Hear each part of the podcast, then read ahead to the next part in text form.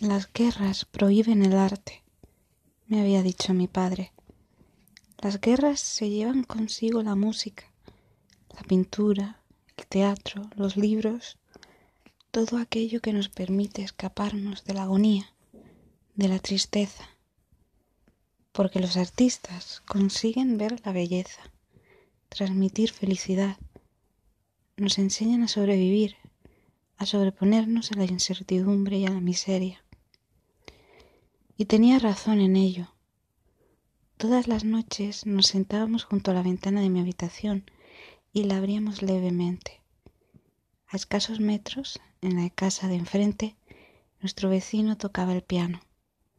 Mi hermana siempre se acercaba y me abrazaba mientras ambas nos dedicábamos a escuchar, a sonreír llorando.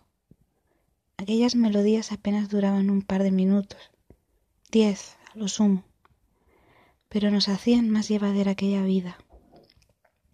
En aquel instante parecía que nada hubiese ocurrido, que todo seguía igual, hasta que un día la música se detuvo y con ella nuestros anhelos, nuestras ansias de libertad y felicidad.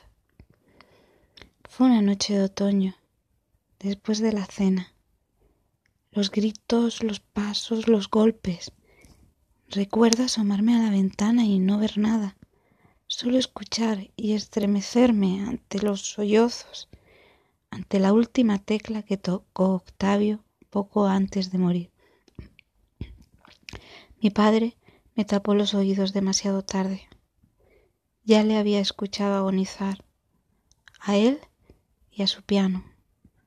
Lo tiraron por la ventana para que terminara de morir contra el asfalto frío y húmedo por la lluvia iluminaron su cuerpo, para que todos los que como yo mirábamos supiéramos lo que nos esperaba.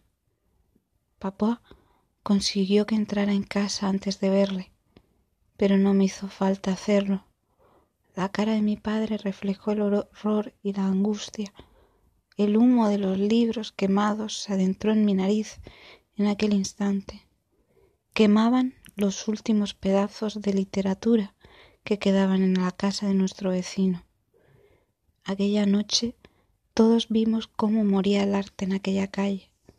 Fueron portal por portal, arrebatándonos la poca felicidad que nos quedaba, y la hicieron cenizas, convirtiendo en gris el color de nuestros días.